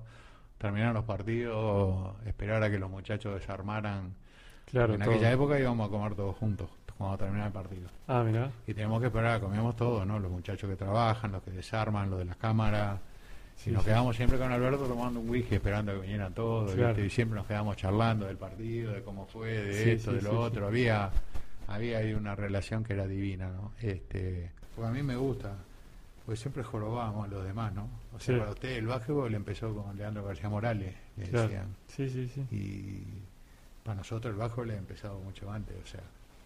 Y Alberto, a veces cuando el partido no daba, cuando había un partido de 20 puntos, un partido liquidado, Claro. Alberto tenía la impronta, de, él sabía que, que yo no lo iba a dejar colgado, y él empezaba a hablar de, ¿se acuerda de aquel equipo de, Claro. de Olimpia, de, de no sé qué, porque se acuerda de aquel otro, ¿se acuerda de- o sea, así era tratar de que la gente no se fuera de un partido de Claro, liquidado, que ya estaba liquidado para que, saque, claro. Claro, pero por ejemplo, mirá que me ha pasado de- después de esas conversaciones con Alberto, haber nombrado jugadores. Sí, Yo un día hice un cuento, y esto es verdad además. Yo, de, ni- de niño, claro, mi padre trabajaba y mi madre también. sí, Me- eh, o sea, yo iba a la escuela y después estaba mi abuela. Claro. Que vivía a la vuelta de mi casa, que eran las que nos criaban en aquella época. claro. Y mi abuela siempre me hacía un viaje a mí, que me encantaba, que era tomarme el tren, nos tomamos el tranvía, porque yo Sí. subía los tranvías, Claro, nos íbamos a la estación de AFE, nos tomamos el tren y nos íbamos a Colón, a Colón. a la plaza de deporte de Colón, que estaba la estación de tren de Colón, la plaza al costado, Olimpia enfrente. Claro, Y ahí el que estaba en la plaza de deporte de Colón era jugador de Olimpia de la época de Lovera, llamada Paulaza. Mm. Yo me pongo a hacer el cuento. Sí, sí, sí, sí. Iba y le pedía la pelota, pues claro, él jugaba contra mi padre. claro. Entonces iba, me daba una pelota, yo tiraba, jorobaba, yo con mi abuelo. Para mí era todo un paseo. Claro. Ir Tirar Colón en tren, volver de Colón en tren. era. Sí, sí, sí. Y un día, después de hacer ese cuento, se me aparece los nietos de Apaulaza y un hijo de Apaulaza. Mira, Porque lo había nombrado y había hablado de él Claro. y cómo había hablado. Claro. ¿Viste esas cosas que a veces no Sí, podés sí, sí. Y se Que- lo cuento eso que te hice antes. Sí, sí. Pero además lo dijiste tres minutos al aire y le quedó marcado. Y Alberto tenía eso, ¿viste? Él te buscaba por ese lado, de, de Claro. reconocer a los jugadores de otras épocas, porque él sabía que mucha gente la que estaba mirando era gente de edad. Claro. También hay jóvenes y todo. Sí, sí, sí, sí. Es como que vos me digas, No, pero a los jóvenes también les interesa. está bien, pero yo no, yo no, por ejemplo, yo no comento un partido de básquetbol Claro, para los que saben. Yo le, le hablo del básquetbol al que no sabe. O sea, claro. eh, digamos, eh, era un atrevimiento a mí que yo me pusiera a hacer un comentario de, en una televisión de básquetbol para, no sé, Marcelo Signorelli, Pablo López, Leandro García Morales, claro. Osimani o cualquiera. Sí, sí, sí. O sí. yo lo que tengo que tratar de hacerle entender a la señora o al señor que está mirando, al que no sabe de básquetbol, más o menos que lo que está pasando. Sí, que es lo que está viendo en ese momento en esa pantalla cuadradita que tiene Sin delante duda. suyo. Sin duda. Este, pero está. Ah, Podés explicarle alguna cosa, hacerle ver alguna cosa. Este, pero está, hacerle conocer alguna regla de juego, alguna Claro. situación puntual. Sí, sí, sí, sí, sí. Pero más que nada eso, ¿viste? Si lo están viendo. Y sí, claro, no es, diferente es la radio, diferente La radio es distinto. Es distinto, es otro Es mundo, otra es- cosa. tenés que contarlo de manera distinta. Es otra cosa. Claro, no, no te apoya la imagen, tenés que recrear el momento. A veces con Alberto nos reíamos porque a Alberto le encanta relatar, ¿viste? Él es, una- es un torbellino. Y a veces yo tenía que hacerle entender, le digo, pero Alberto, le digo, están pasando una repetición, le digo, ¿no? si vos relatás arriba la repetición, le digo, tenés razón, lo que pasa es que no me doy cuenta. Porque Sí. Alberto, a diferencia de otros, ¿no? Por ejemplo, hoy estoy con Diego mucho también, Sí. con Diego Jocas y Sí, he sí, compartido con Fede Huizani, nos llevamos barro y tenemos terrible relación con Dayana, ¿viste? Con Galiquio. Sí, con todo el grupo de ahí de Tenfi. Sí, bárbaro. ¿Viste? Ahora está el gato, Sí. con, con Fabián Viude, que está haciendo básquetbol también. Dice, yo lo que pasa es que relato la cancha, yo no miro el... el- digo, vos tocame, digo, pero Alberto, digo, hay cosas que son... Después lo fuimos, a- fuimos pero Alberto era un torbellino, ¿viste? Alberto estaban tirando una repetición y él estaba relatándolo. Lo que estaba ahí pasando, claro. lo tocaba, lo tocaba y... Eh, y lo que yo te quería preguntar es, en el momento que vos te diste el paso a ser... eh, Sí. Primero, ¿vos te sentís periodista o te No, sentís más, más, no. más comentarista? Yo, por ejemplo, estoy informado, sé lo que pasa, pero Claro. no me considero un periodista. claro. De repente me puedes ser analista o yo qué sé, eh, Sí, una sí. cosa así, viste, que te pueda- vos me puedas preguntar qué opino de tal cosa, de qué tal situación, qué sería lo mejor, te lo puedo decir, porque tengo una posición tomada o formada. Claro, A mí, personalmente, me han contado, me han dicho, han hablado conmigo un montón de situaciones, de problemas, de cosas, porque saben que nunca va a salir de la boca mía lo que me dijeron. sí. No sé si me explico. Sí, sí, sí, sí. Porque a veces te lo hablan, a veces pidiéndote como un respaldo, un consejo o cómo manejar Sí, una situación determinada o Claro, determinado tipo de cosas. sí, Y te llegan un montón de cosas. yo soy incapaz de abrir la boca. Claro, claro, O sea, claro. Yo fui jugador de básquetbol Eso. Eso. y lo que pasa queda dentro del vestuario. El Claro. día que te sale algo del vestuario para afuera, se pudre todo. Y sí. No, no, eh, o sea, al haber, o sea, vos, Respeto al vestuario es el Claro. respeto al grupo.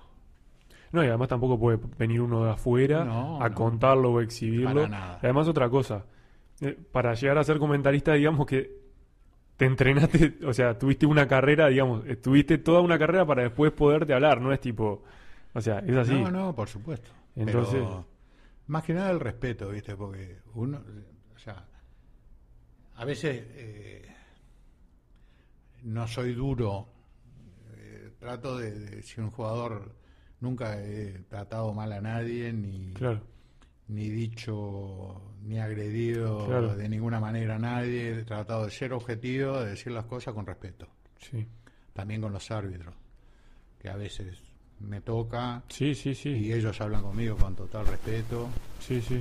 O sea, y bueno, el básquetbol también te da el golpe de vista de ver algo antes que pase y de que Claro. tengas que volver a verlo. Sí, sí, O sea, sí. por obvio. ahora me sigue dando el golpe de vista Claro.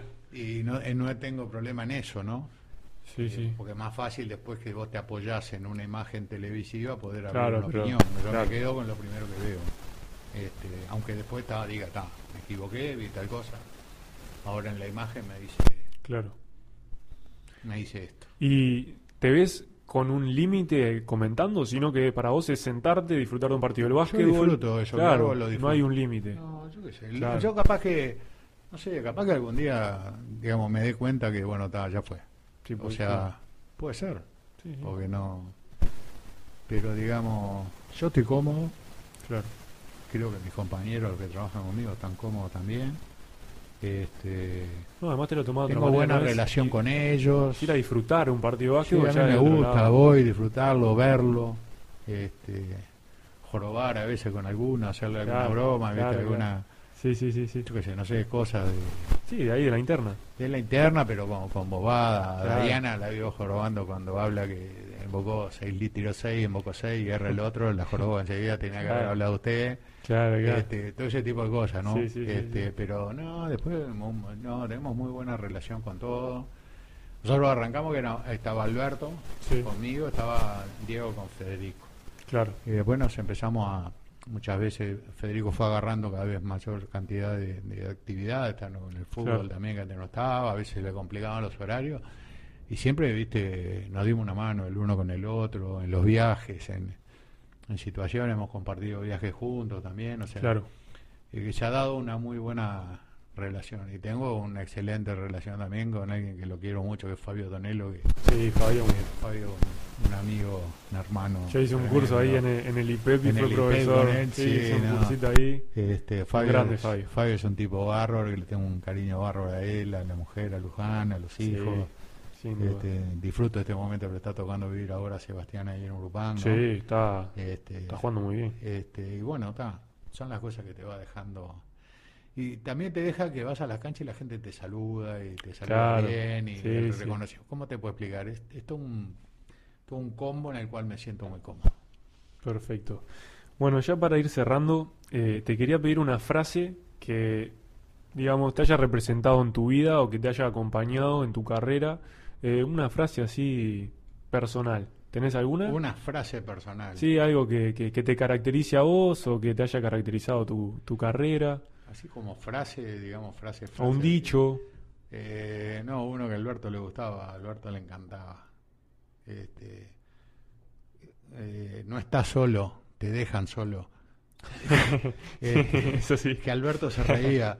Este, dice, pero ¿cómo? Digo, no, Alberto, no estás solo, lo dejan solo. O sea, Claro. era la diferencia, ¿no? Porque a veces, viste, hay jugadores que No lo marcan. eh, eh, tiran y dicen, estoy solo. Y digo, no, no estás solo, te dejan solo. No, pero yo qué sé, no sé, cuando jugaba no, no tenía así frase. de- No, no, pero digo una que... el te- alentar siempre al compañero, sí. Está. Nunca machacar un error, tampoco. Bien. Ser respetuoso siempre. Este, y bueno, mantengo muy buena relación con todos quienes fueron compañeros míos que jugaron conmigo.